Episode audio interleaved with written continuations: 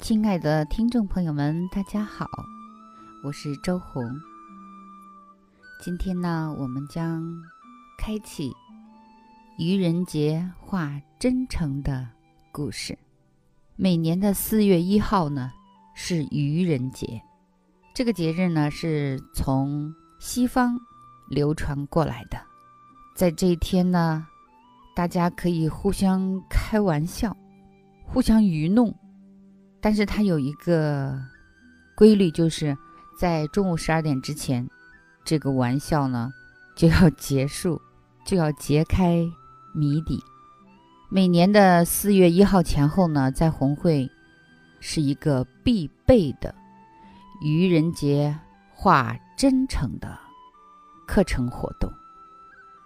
我们已经做了三年了，而且每一年呢，对每一个。经历过愚人节画真诚活动的会员来说，都是一次重创，非常非常有趣，有时候也让人非常的痛苦。这是为什么呢？我们今天就讲讲这个故事。几年前呢，我听说的关于愚人节最有意思的故事呢，就是。一个美女啊，也是一个 媒体的主播，她呢从郑州被人鱼到了北京一个立交桥下边，说在那里边呢有一个所谓的同学的聚会，她真的买航班，然后到了那个立交桥下边，等到晚上很晚，结果才发现那只是一个 愚人节的玩笑。哇，他很受伤，从此以后好像生无可恋，怀疑人生。这是我听的，就是最过分的。所以在四月一号这一天，大家一定要小心一点，对很多的消息不要做出很迅速的回应，要等等，要等一等。我呢，从小也被人称为一个傻妞，为什么傻呢？就是因为我。不会说谎话，我总是直来直去。我们小的时候，因为我们从文革来，大家都是官话、套话，很安全的那种话。那么对于我来说，很多人都认为有时候我说话有点过激。我说话呢，就是会有点加深，就是想象啊，等等等等。因为大家从来不是我这个套路。就是我从小的与众不同，就是因为我的表达方式，所以说我从小就很单独，真的。到现在呢，很多的听众朋友都是用我的声音识别度，好像是这样，其实不是的。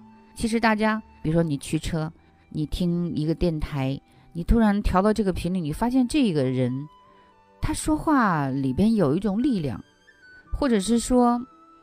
有一种你说不出来的，就是好像有一点点冲击力的一个东西。其实呢，这是真诚。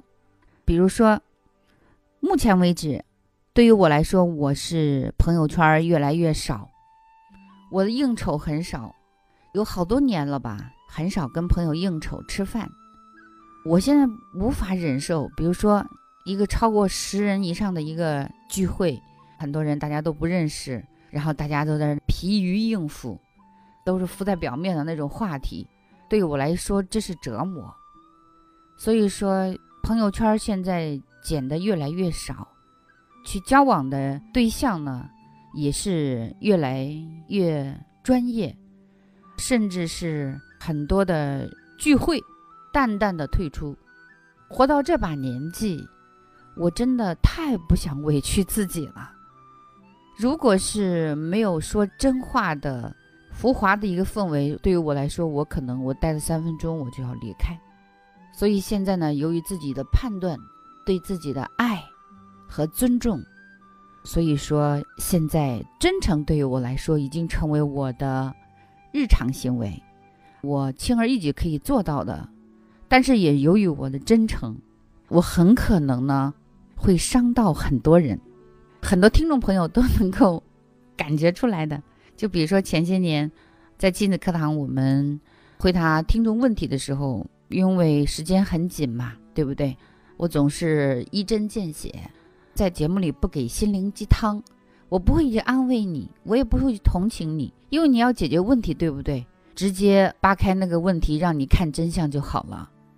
所以说，对于一个长期不能真诚、不说真话、不做真事、不表达真实情感的人来说，那个冲击力相当的大，甚至很多人真的受不了。那么现在呢？大家都很爱我，我也知道有很多人其实也很恨我的，这是真的。你比如说，在红会课堂上，很多朋友们来试听问问题，我相信有百分之八十以上的朋友们在问问题的时候，他们都不会很开心的离开，大家都有点受伤的离开，因为他们面对了一个太真诚的人。一点不兜圈子，每个人提问三分钟时间，甚至是麦克风一到他手里，他要讲个半个小时，他也停不下来。他想抱怨，他想投诉，他想诉说委屈，但是红会课堂的时间很宝贵，一般我是不会让他有太长时间的话，我会让他直接问问题。很多朋友走的时候不明就里。他就很受伤，他甚至在抱怨，他为什么不听我说说这个事情的来龙去脉呢？他为什么不听我说，直接问问题呢？这样的话呢，他不能给我准确的回答呀。其实呢，大家在生活中虚耗自己太多太多了。我只想说有两个方面，第一呢，是你就是你穿的；二呢，相由心生。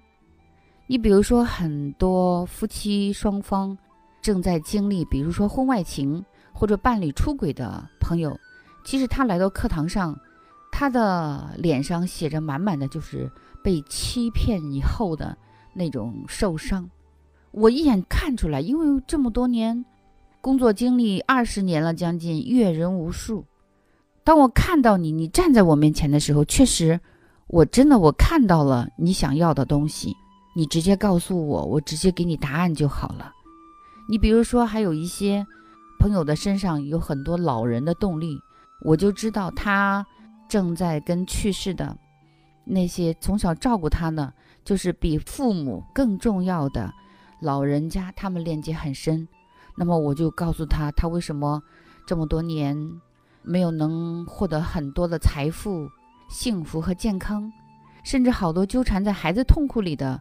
朋友，他的能量也都是一样的，所以说呢，我就会一针见血、毫不留情、毫不手软的直接给他做了一个手术，就是你回去要如何调整，问题在哪里。但是很多朋友真的很受伤啊，甚至会在背后恨我好长时间，恨不得杀了我的心都有。真的，这么多年我经历了太多太多了。在这里呢，我也想向大家道个歉，但是我不会改，我会依然真诚着前行，因为在课堂上那是我的位置。也许我们在漫漫人生长河，我们只有这一面之缘。我想告诉你我看到的，我不想骗你啊，我不想给你一粒维生素片儿给你走，我一定给你下的是猛药。而且要打你生命的病灶，这就是周红老师。如果我不真诚，我受不了。对于我这个人来说，真的真诚的有时候让人受不了，因为我说的都是真话。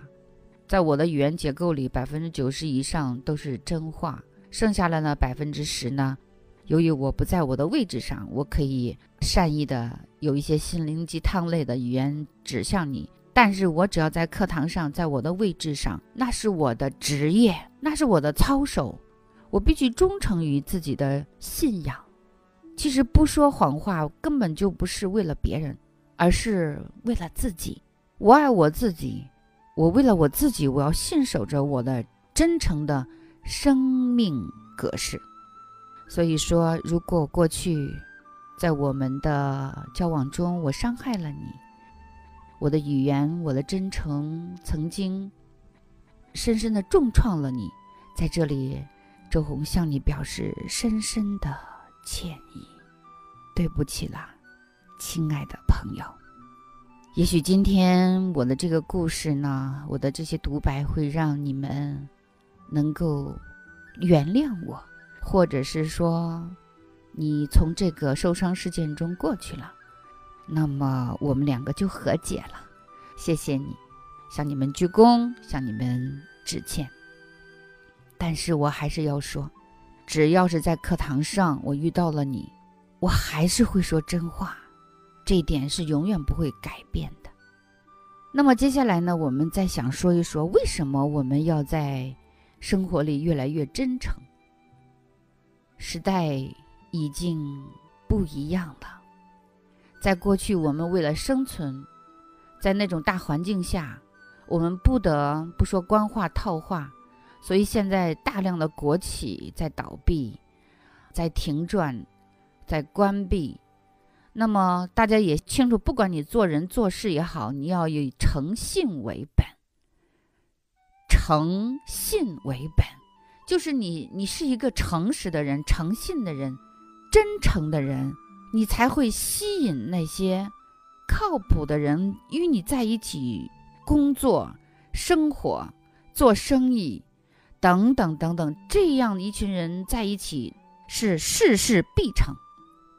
过去我们赖以生存的那个假大空的时代已经不存在了，特别是对于未来五年、十年以后，假大空真的会成为历史，会成为过去，会成为泡沫，会被时代淘汰。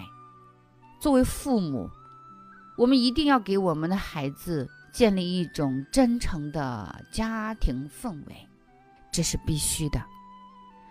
给大家举几个例子，比如说，在我们红会课堂上呢，有很多辍学孩子的家庭。每年在四月一号，我们愚人节画真诚这个时间呢，很多的嗯女人漂漂亮亮的，衣着得体的站在大家面前，他们就认为她一定会被评为真诚那一类，但是下边的人却一片嘘声，太假，太虚。眼睛都是飘的，一看都不值得信赖，太轻浮，没有立场，等等等等。其实大家总是以为我们自己可以骗到别人。你比如说，其实我也有情绪，我也有愤怒。我对来课堂上问问题最愤怒的哪一群人呢？就是这群女人或者这群男人，他们很喜欢笑，他们一直在笑。问他你有问题吗？很好啊，我现在很好啦。但是呢，对于我来说，我明明看到了，在他的生命体这个能量中，他的微笑后面隐藏着很大的忧伤。但是他习惯了戴着面具生活，他习惯了为别人而活着，他习惯了为了别人的看法而过活。这是对自己最大的伤害，我就告诉他：你可以不笑，当你不开心的时候，你可以哭，你可以表达。为什么非要这样假的在这儿笑呢？这是对自己最大的欺骗。这些家长，他们的两性生活和他们的亲子关系一定会出现大问题，在生活中会跌大跟头。比如说，我们有一个学员。到现在为止，他的孩子还没有返校。他是一个什么人呢？在几年前我第一次看见他的时候呢，我就知道他从来不说真话的。嗯，周红老师，回来请你吃饭啊！当天我就开始治他。我说好呀，什么时间？我这周已经没有时间了。他的脸涨得通红，因为当我下车回家，他送我，他只是一句客套话。他以为我也是这样一个客套的人，但是呢，我是拒绝这样的人跟我周旋的。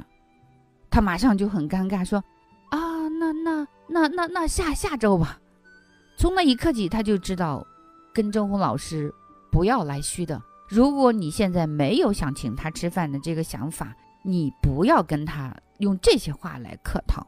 这么多年，我就是这样，把很多虚的人。假的人屏蔽在了生活之外，在我身边靠近我的，我愿意跟他交往的，我们在一起共事的，都是真诚的人。老师，我看了你的日程，下一周我们想请你做一个这样的讲座，好吧？好的，老师，你看啊，这个是特别好的那种棉拖鞋，上课的时候你可以穿。你要三七的、三八的啊，一双三七的，一双三八的。我们的生活就是这样，所有的事情都是来真的。我们没有把百分之八十的生活精力浪费在了贫于应付、官话、套话、假话、空话。我们不可以这样活着。所以说，亲爱的朋友们，今天我也是向大家忏悔，向大家道歉，我也是向大家发誓。如果我伤了你，我向你道歉。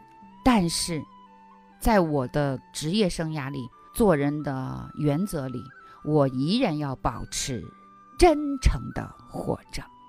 期待在我们这个社会里，以诚信、以承诺就兑现，以说话算话，以头上三尺有神灵来监督自己的父母，越来越多。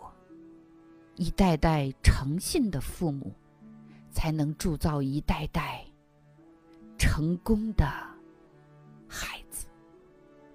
我是周红，这里是红辉时间，感谢你的收听，我爱你们。